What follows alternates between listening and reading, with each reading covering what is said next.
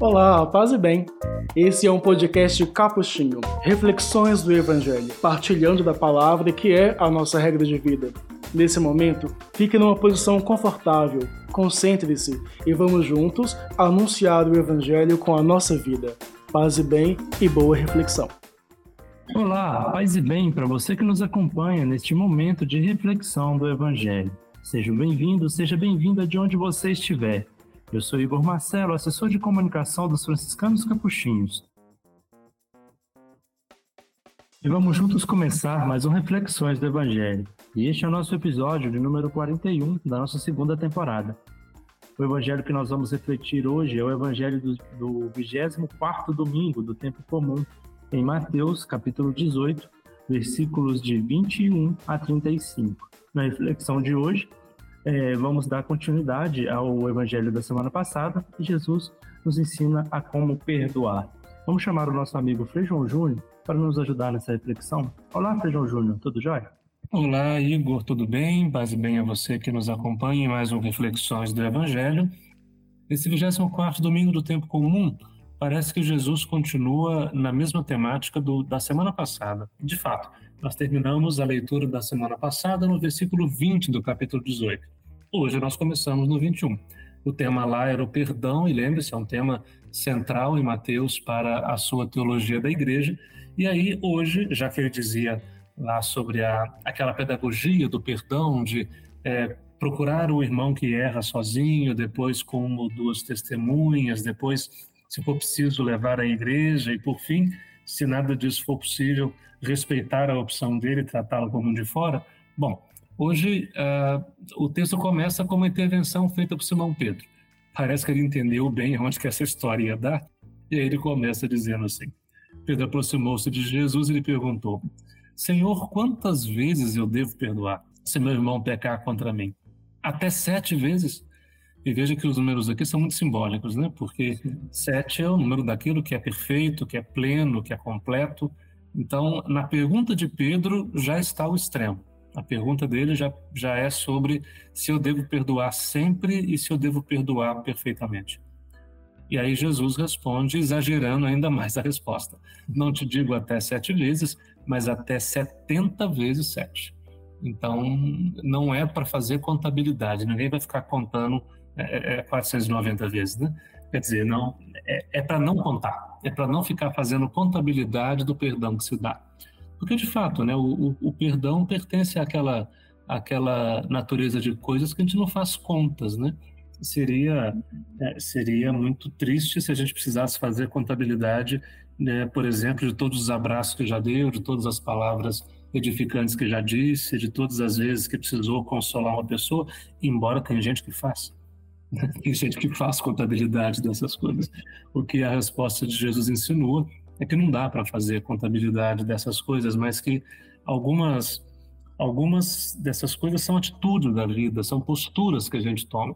A gente assume a postura, por exemplo, de por mais que às vezes seja difícil, por mais que leve tempo, o perdão é um processo, né? não é uma coisa que você faz de uma vez só, mas quer dizer, feita a ofensa, Passado aquele calor inicial do ressentimento, da raiva, que é legítima, né? Claro que é legítima. Mas depois, há, haveria pelo menos duas maneiras de tratar a questão. Uma é fazer uma contabilidade eterna dessas coisas e lembrar-se para sempre de cada sofrimento, de cada dor, de cada golpe que a vida deu, de cada mentira que lhe foi contada, de cada gesto, enfim, e fazer da vida uma espécie de coleção de tragédias daquilo que de pior nos aconteceu. Ou a postura de, apesar disso, viver. De, apesar disso, colocar-se muito mais à disposição da vida do, do que da dor. E que, mesmo que algumas coisas doam e doam muito, à disposição de seguir adiante. E, num processo lento, paciencioso, ir-se ao pouco, é, ir ao pouco, aos poucos dando-se conta de que aquelas dores que um dia doeram tanto, com o tempo às vezes já nem dói tanto mais. E que fica ali uma cicatriz que vai fazer lembrar para sempre da ferida, mas que aquela ferida ela mesma já fechou e que a cicatriz traz uma memória e de repente já nem dói tanto. Quer dizer, isso é um resultado de um processo, mas é um processo que nasce de uma postura. É, tem gente que fala que o tempo cura. Não, o tempo não cura nada. O tempo dá condições, o tempo dá tempo para que as feridas se fechem. Mas decidir que elas fechem, parar de reabri-las, é uma postura que a gente toma. Então, uh, nesse sentido, diz Jesus: não te digo até sete vezes, mas até setenta vezes sete. Quer dizer, que isso seja tão, tão incontável que seja uma postura de vida, que você já nem conta mais, porque você tomou a decisão de que a dor e a ofensa não sejam a última palavra, mas que apesar de tudo isso, é preciso continuar vivendo à altura da vida e não à altura das ofensas. E a essa, a essa resposta, Jesus é, acrescenta uma parábola. E ele começa dizendo assim: Porque o reino dos céus, ou seja, o perdão pertence à categoria do reino dos céus. Né? O perdão ele é uma, uma, uma propriedade do reino dos céus. Aquele que perdoa é aquele que, decidindo-se pelo perdão, que significa seguir adiante e deixar que as dores não digam a última palavra, decidir-se pelo perdão é ingressar no reino dos céus, é já compreender essa lógica e fazer parte dela, é colocar-se à disposição desse reino. Então, é, o reino dos céus é como um rei que resolveu acertar as contas com seus empregados. Quando começou o acerto, levaram-lhe um que lhe devia uma enorme fortuna. Como o empregado não tivesse com o que pagar, o patrão mandou que fosse vendido como escravo, junto com a mulher e os filhos e tudo que possuía, para que pagasse a dívida. O empregado, porém, caiu aos pés do patrão e, prostrado, suplicava: Dá-me um prazo e eu te pagarei tudo. É, aqui a tradução encobre o valor, mas é é um valor absurdo que ele não seria capaz de pagar de jeito nenhum. Mas ele pede assim ainda um prazo, né, como medida última do seu desespero. E diante disso, o patrão teve compaixão, soltou o empregado e perdoou-lhe a dívida. Isso aqui é um aprendizado para quem deseja aprender a perdoar ou tornar-se mais capaz de perdoar. Ele pediu um prazo. O patrão deu-lhe o perdão da dívida, porque a dívida era impagável. Né? Dívidas impagáveis, elas só podem ser perdoadas. Elas não, não adianta prazo, não adianta você. Porque, no fundo, o prazo pode fazer com que a gente continue se sentindo na posição de credor, de que alguém me deve alguma coisa, né? E às vezes se passa a vida cobrando as dívidas que são impagáveis, né? A gente pode passar, sei lá, uma vida cobrando que fulano não me disse a verdade e mentiu para mim naquela situação. Ora, mas a mentira dita é a mentira dita, e a verdade que não foi dita, não foi dita, e não há preço que pague isso, né? Quer dizer, não dá para cobrar essa dívida porque você pode dizer a verdade agora, mas que a verdade não tenha sido dita naquele momento, bom, isso não tem conserto. E exatamente porque não tem conserto, é por isso que o único conserto possível é perdoar, porque não tem preço, né? Quer dizer, quanto vale uma confiança quebrada? Quanto vale uma uma traição deflagrada, quanto vale uma, uma palavra dita ou não dita na hora certa, quanto vale a, a, a decepção que tal pessoa me causou. Veja, são coisas que não, não podem ser quantificadas e por isso não se trata de criar condições para pagar, se trata de dar a única solução possível, que é perdoar. Dívidas que podem ser pagas se cobra dívidas que não podem ser pagas, e nessa seara aqui nós estamos entre as dívidas que não podem ser pagas, essas você só pode perdoar, não há outro caminho. Frei, é, você falando aí sobre essa questão de perdoar a dívida, de perdoar as coisas assim, me vem também que há, há, é necessário ter também um desapego, né? De que, tá, aquilo aconteceu, passou e eu preciso deixar passar, porque também se, se ficar remoendo, como você falou, ficar reabrindo a ferida, aquilo nunca vai, vai, vai ser um perdão de verdade, né? Nunca vai, vai curar a ferida. Sim, e esse apego ele tem nome, chama-se orgulho, né? Uhum. O orgulho ferido, a gente fala, né? Quer dizer, né, esse lugar de, de, de colocar-se como ofendido, esse lugar de colocar-se como o, o que foi injustiçado, às vezes, ele é também um lugar que pode gerar apego, que pode gerar orgulho. Eu passo a me orgulhar desse lugar e não quero sair dele, porque ele me coloca na posição de que você me deve. Ele me coloca na posição de credor, a quem deve ser feita ainda alguma justiça. Claro, isso não significa que nós devemos abrir mão da, das reparações de danos, nem da.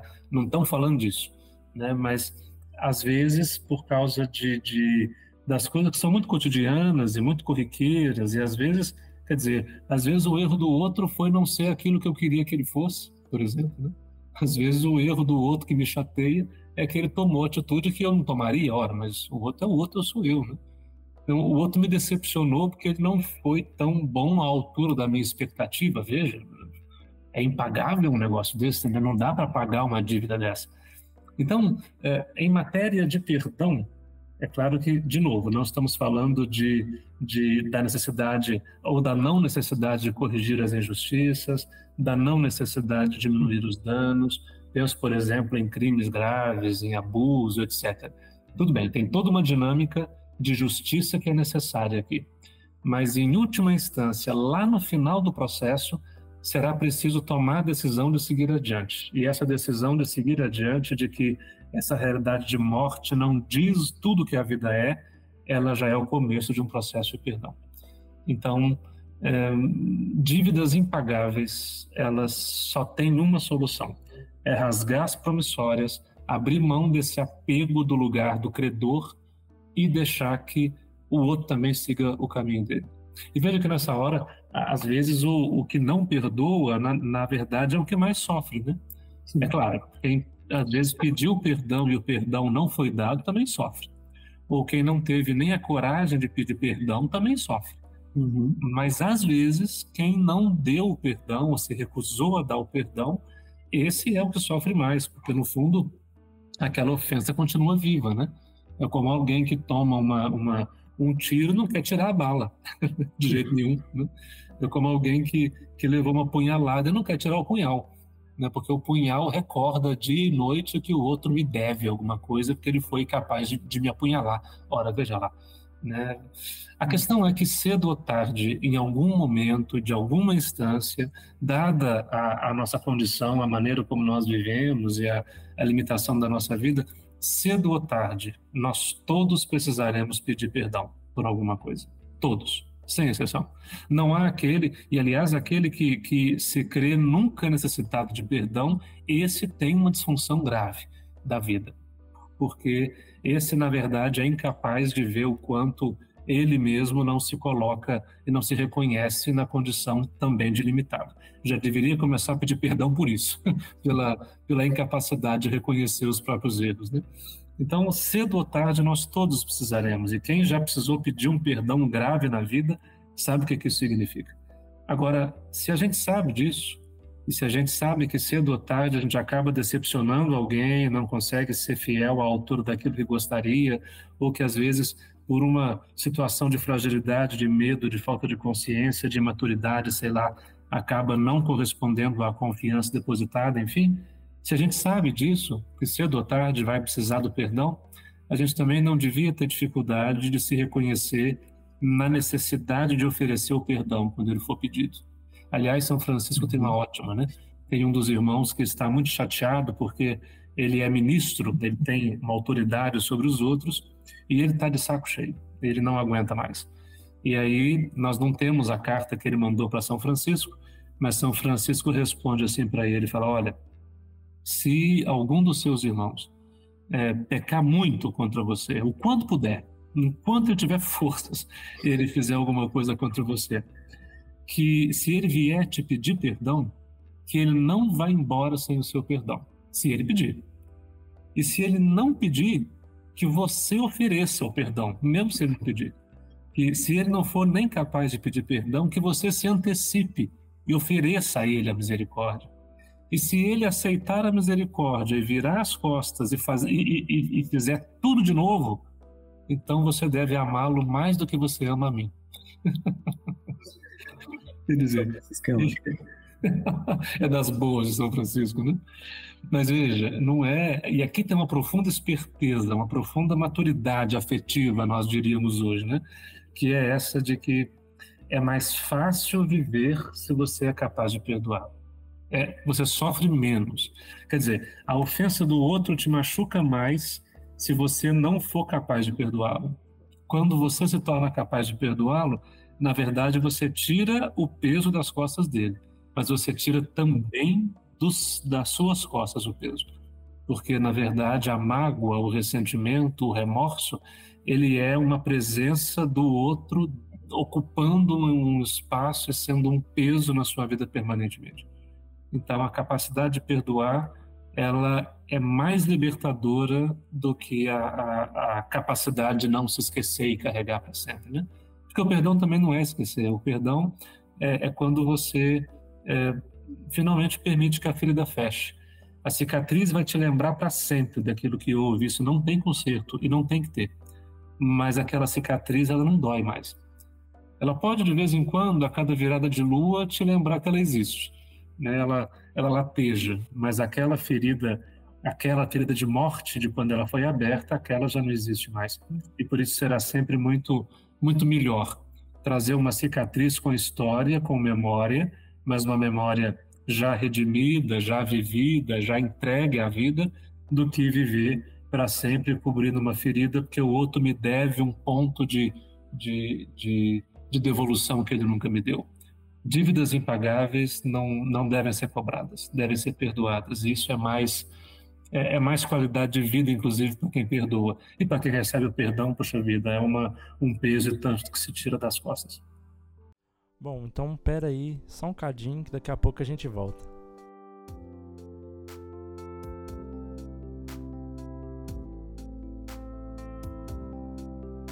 Espaço Frater, um ambiente fraterno onde promovemos cultura e espiritualidade franciscana, seja de forma física ou virtual, nos cursos e eventos ou ainda nos produtos de nossa loja.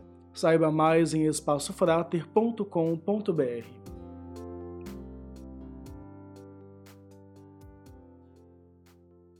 E nós vamos voltando aqui com a nossa reflexão do Evangelho. Frei, a gente parou na, naquela parte em que o, o patrão perdoa a dívida do, do empregado e, e o libera, né? E manda ele embora. Sim, porque a dívida é impagável. Então o patrão já entendeu que não adianta cobrar. Tem que perdoar para deixar que ele fique livre e que o empregado também fique livre. Então vem o versículo 28, é a segunda parte da parábola. Ao sair daí, aquele empregado encontrou um de seus companheiros. Veja, na primeira parte da parábola, inclusive havia um desnível entre os dois, né? Um uhum. era o uhum. patrão e o outro era o empregado. Um, o que perdoa, ocupa inclusive uma posição hierárquica superior àquele que é perdoado. Na segunda parte, o diálogo se dá entre dois entre pares, entre dois iguais, né? E aí o companheiro então cobra o outro companheiro e esse ele devia apenas 100 moedas, fala o texto. Uma quantia, tudo bem, não é pequenininho, pequenininho, é meio ano de trabalho, mas é uma quantia pagável, não é como a quantia dele, eu nem me lembro agora qual é, teria que checar o texto grego, mas sei que era uma quantidade enorme de ouro, uma coisa absurda. Esse aqui é uma, um dinheiro razoável, mas, é, mas são 100 moedas, em vista da outra dívida não é quase nada. Hum. É, então, esse empregado que tinha sido perdoado pelo patrão agarrou esse seu colega e começou a sufocá-lo. Você imagina enforcando ele com as duas mãos no, no pescoço. E suplicava. É, não, mentira, isso. E começou a sufocá-lo, dizendo: Paga o que me deves. O companheiro, caindo a seus pés, suplicava: Dá-me um prazo e eu te pagarei. Já vimos a cena. Foi o que ele acabou de fazer com o patrão ali dentro agora. Né? Mas o empregado não quis saber disso saiu, mandou jogá-lo na prisão até que pagasse tudo o que devia. Quer dizer, ele fez com o colega tudo aquilo que o patrão não fez com ele. Sim. Parece que se esqueceu, né? Já dizia, é, os antigos falam né? que quem que quem bate esquece e quem apanha não esquece. Esse aqui já esqueceu o que, ele, o que ele acabou de viver ali dentro agora com o patrão. 31. Vendo o que havia acontecido, os outros empregados ficaram muito tristes procuraram o patrão e lhe contaram tudo. Então o patrão mandou chamá-lo e disse: empregado perverso. E olha que, que palavra curiosa que ele usa em grego, né? Perverso. Quer dizer, aquele que, que consegue experimentar uma, viver uma experiência aqui agora e consegue virar as costas e fazer o contrário. Essa é perversão. É aquele que não que, que transita nessa incoerência sem senso de contradição, que é o que que dá conta de jogar diferente lá e cá e, e de maneira esperta não sente que isso seja uma contradição de vida. Empregado perverso. Eu te perdoei a tua dívida. E veja, o outro nem pediu perdão de dívida, o outro pediu tempo, igual ele. Eu te perdoei a tua dívida porque me suplicaste. Não devias tu também ter compaixão do teu companheiro, como eu tive compaixão de ti? E veja, o patrão nem, nem pede que ele perdoe a dívida do outro. O patrão pede que ele tenha compaixão. Uhum. É isso que está pedindo. O outro pediu tempo. Poderia dar tempo se quisesse, se movido pela compaixão. O, a, a, crítica do, do patrão não é você não agiu como eu, é, como eu fiz, perdoando. Não. Você não agiu como eu agi, tendo compaixão. Já seria o suficiente. E o patrão indignou-se e mandou entregar aquele empregado aos torturadores até que pagasse toda a sua dívida. Nossa, de novo os, os, os, pedaços da promissória e executou no cartório. Né? É. Entregou aos torturadores até que pagasse toda a sua dívida. É, e eu fico pensando, né, usando né, a, a, um pouco a imaginação simbólica aqui, viajando um pouco nos símbolos do texto, porque de fato, né, essa, essa é uma tortura isso de viver arrastando peso da mágoa. É uma, é, é uma tortura, isso dói, isso mata, né? morre-se disso. Uhum. É, naquele filme, por exemplo, A Missão, que é um filme tão famoso entre nós, né?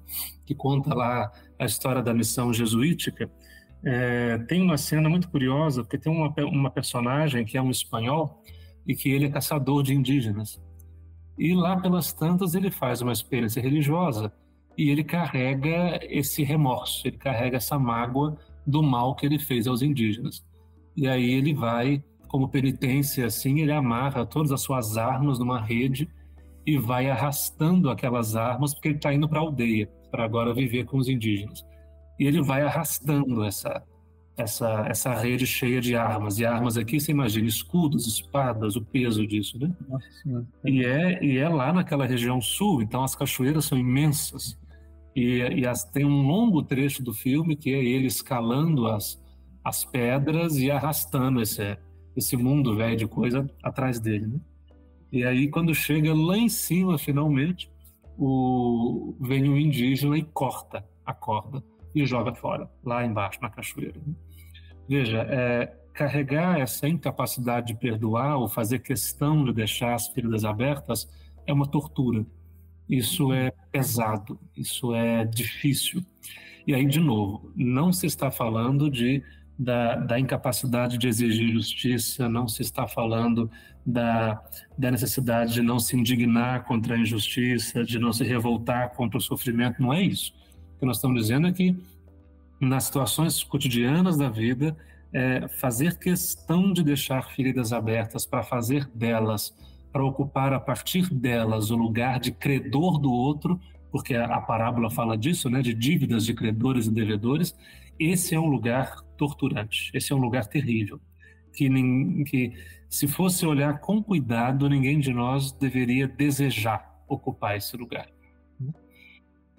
E aí Mateus termina fazendo aquilo que ele faz sempre, né, que é dando uma, uma picada de ameaça no final, é, é assim que meu Pai que está nos céus fará convosco, se cada um não perdoar de coração seu irmão.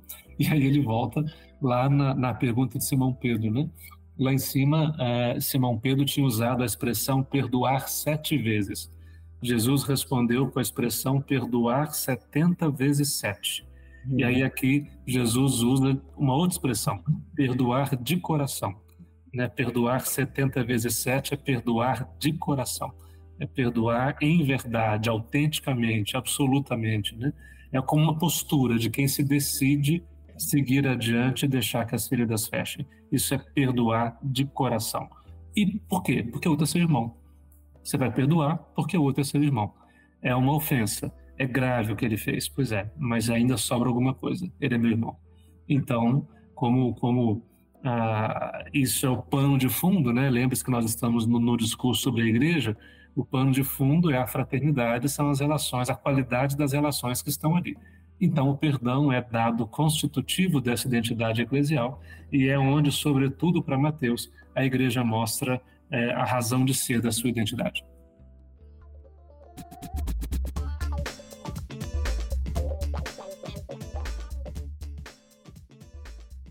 Bom, então vamos encerrando aqui o nosso Reflexões do Evangelho, este podcast que busca nos aproximar ainda mais da palavra de Deus.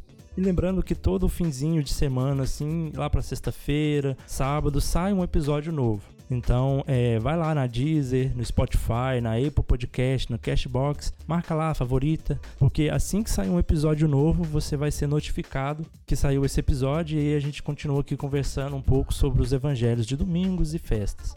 Bom, e também não esquece de seguir a gente lá nas redes sociais. Então, toda rede social que você for, Capuchinhos MG. E que a exemplo de que Jesus nos ensina no, no Evangelho de hoje, nós possamos aprender a perdoar cada vez mais o nosso irmão. Até semana que vem, paz e bem. Até semana que vem, paz e bem. O podcast que você ouviu foi produzido pela Assessoria de Comunicação dos Franciscanos Capuchinhos em Minas Gerais, com a apresentação e o roteiro de Igor Marcelo e Frei João Júnior. Vinhetas, Frei Douglas Leandro. Parte técnica, Igor Marcelo. Você acabou de ouvir mais um programa da Capcast, Central de Podcasts dos Capuchinhos do Brasil. Paz e bem.